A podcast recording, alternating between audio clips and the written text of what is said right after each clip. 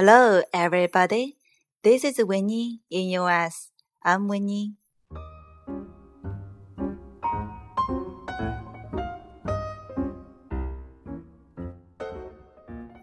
感谢大家收听维尼熊在美国。自从上次播出鼓励大家不要放弃梦想的节目之后，很多小朋友问我：“你是怎么减肥的？怎么准备考试拿 A 呢？怎么学英语啊？”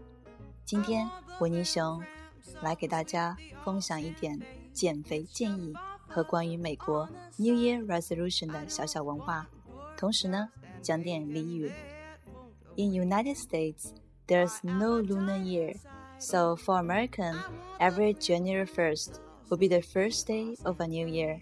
Basically, everybody makes New Year resolution during this time, but most of them just give up so easily. So some of them tend to not have one, so they won't end up with failing to achieve it. 美国不像中国是没有农历年的，每年的一月一日就是他们正式的新年的第一天。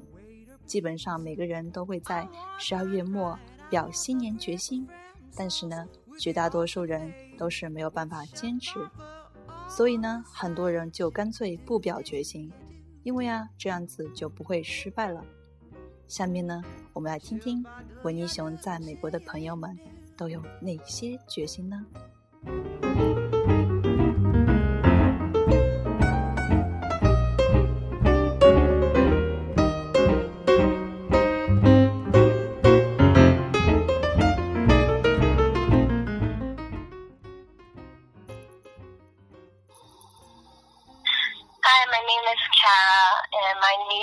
Year's resolution is to lose weight and eat more healthy.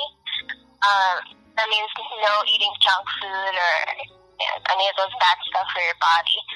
And normally people don't stick to their New Year's resolution. They usually give up within a month. But for me, I really want to stick to it and try my best to you know, be more healthy. Thank you, Kara.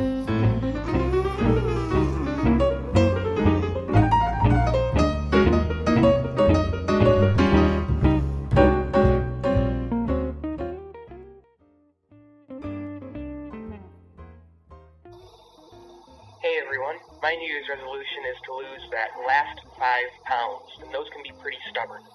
Not going to force myself to do it, but I can at least give it a try. So maybe I'll start running again, or at least do a better job of watching what I eat. Thank you, Alex.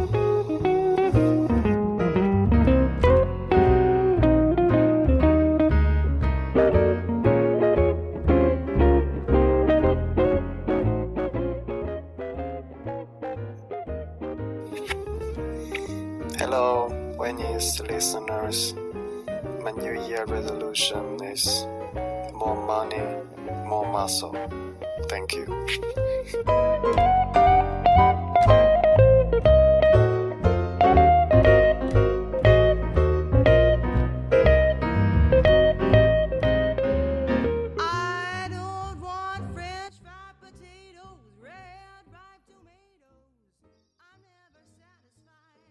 Hi everyone, uh, my name is Stefan. I'm Winnie's friend. Uh, I'm very happy to do this recording right now. Um, one of my New Year's resolutions is to lose weight. To be more exact, uh, I want to lose 10 pounds in 2014. Uh, another resolution is to find a internship position in the Big Four. Um, I don't know if I can do that, but I'm gonna try my best. So um, I want to wish everybody Merry Christmas and Happy New Year. You ten, I'm gonna feed myself right tonight. I don't want fish cakes and rye bread. You heard what I said, waiter, please. I want mine fried. I want the frim fram sauce with the and. It is so interesting. Almost all my friends' New Year, New Year resolution associated with losing weight. Kara also mentioned that a lot of people's New Year resolution is about losing weight. So today, we're gonna give some tips about weight control. First of all, why is it so hard for us to stick to these goals? 首先，让我们来认知一下，为什么坚持目标是如此的困难。 every year, everybody makes these resolutions, right? This year's gonna be different. In terms of self control, how does that play a big part in financial resolutions in particular? One of the things that we're really, really bad at is figuring out the future. What will I be like? What will I want? So the future tends to be very cool. It's distant. It's hard to visualize. It's hard to see it concretely. But the present is very hot. It's immediate. You can you can feel it. You can taste it. You're you living can- it. You're living it Right. exactly. And so it's really hard to pass up those immediate wants in favor of some cool future thing that may or may not even happen. So you may have the best resolutions in the world, and then in the moment when you're confronted by that hot stimulus, the resolutions fall away because all of a Right. sudden you have it right in front of you. So 这里专家的意思是说，我们经常会被眼前的 hot stimulus 吸引，因为它们离我们更近，我们可以看得见、摸得着，但是未来是遥远的，我们无所而知。So here are some tips that Winnie really put a lot of thought on it About weight loss。最近几天，维尼熊绞尽脑汁啊，想了这些小建议给大家。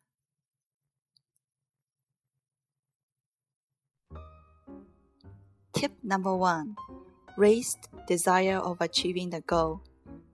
第一，增强你对减肥成功的欲望。很多时候，减肥能否成功，取决于你的欲望强度。欲望越强，就越容易成功。The stronger your desire, the more likely you're gonna achieve the goal. 比如，你可以给自己建立一个需要去穿比基尼的游泳计划，或者是去拍写真等等计划。在这样的情况下，你对减肥的计划就会更加认真对待。维尼熊当时是因为要去新的学校，想一切从新开始，下定决心抛除小胖妞的名号，所以减肥成功的欲望也就更强了一些了。OK，Tip number two. Identify the obstacles and think about the ways to deal with them. 第二，认知障碍，并想办法去对付这些障碍。一般减肥的障碍都是没有办法抗拒食物的吸引。你可以做的是拒绝那拒绝去那些有很多食物的派对。如果实在不行，去之前一定一定一定要喝大量含有纤维的水，或者是能量很低的汤。这些东西都是给你饱腹感的。有了饱腹感之后呢，去了吃的也就少了。当一个人在家里的时候，很多人一很多人喜欢一边看电影一边吃 junk food，比如薯条啊什么的。Please put away or even throw away all the killers for the weight loss。请收好，甚至扔掉这些食物，给自己轻松轻松吧。Out of sight, out of the mind. Tip number three. Plan what you need to do every day and track your progress by using some apps. 根据自身的情况制定具体的减肥计划。这里维尼熊的建议是每天三餐，早餐和午餐都正常吃，午餐甚至可以吃的多一点。这里维尼熊的建议是午餐一定要吃饱，午饭之前呢不要喝太多的汤，因为饭前喝汤容易饱。也容易饿，下午饿的时间不对，就很容易晚餐吃的多了。午饭吃饱以后呢，下午早些时候可以喝点汤。维尼熊喝的是紫菜汤或者是纤维加水，然后吃点蛋白质含量高的食物，比如虾。晚餐要在六点之前吃，最好不要吃含有淀粉的食物。如果你晚上很饿呢，请喝汤，比如紫菜汤。晚上吃东西啊，是对减肥大忌，切记切记。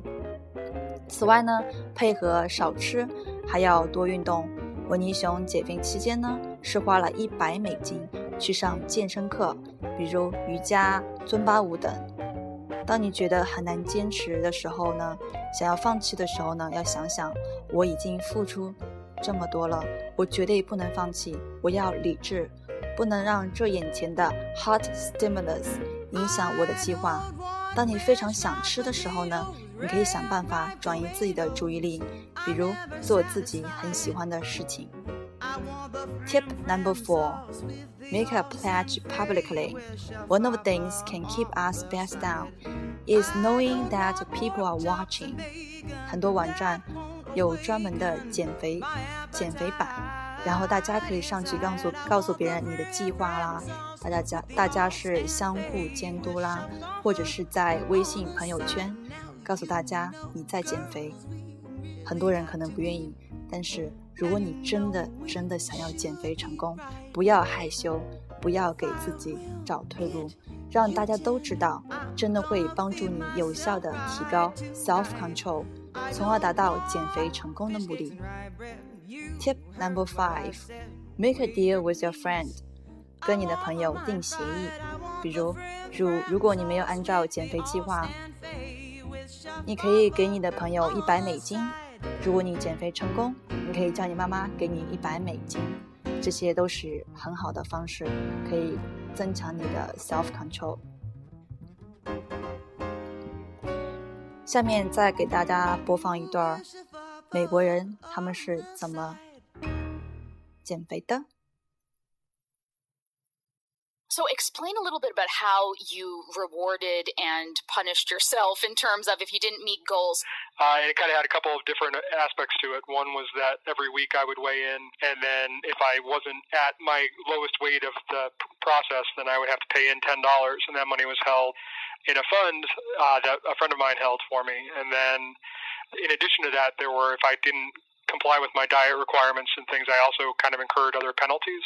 By the end, there was about a little over four hundred dollars that my friend was holding, and then about another three hundred dollars that if I hadn't made it by the deadline, I would have had to pay out. And because of the way kind of our household finances work, I basically kind of get an allowance. Uh, that's my fund money, and so I would have been basically bankrupt for a while. It wasn't just the money, it was kind of the social pressure, right? Because you built a Facebook group. So you had people to report to. It's almost as if you treated this like a job. This is kind of the latest evolution of a, variety of different things I've tried over the years. And ultimately, I realized that it was best to have people kind of watching and rooting on uh, to be accountable if I didn't make it. It was nice. Everybody was very supportive. It was getting pretty tight towards the end, so it was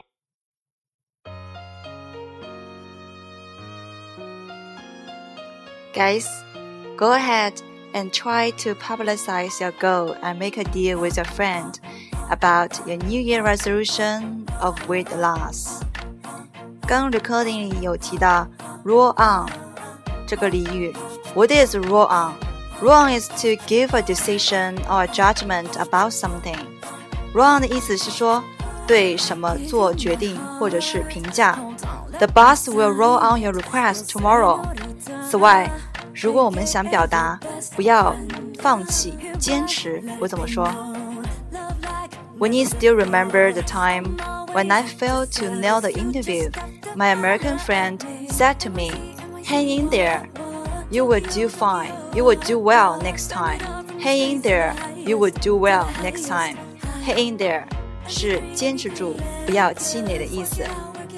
再比如，My brother kept calling. Hang in there, you can do it. And I did. My brother kept calling, Hang in there, you can do it. And I did. 我弟弟一直大声喊着：“坚持住，不要气馁，不要放弃。”结果我真的成功了。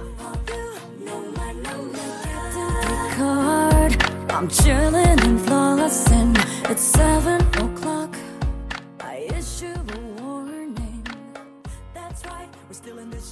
Hey guys, if you fail to achieve anything, something, please hang in there. Hope these tips are useful to you. Happy holidays and talk to you soon. Merry Christmas and happy holiday. On my knee by the man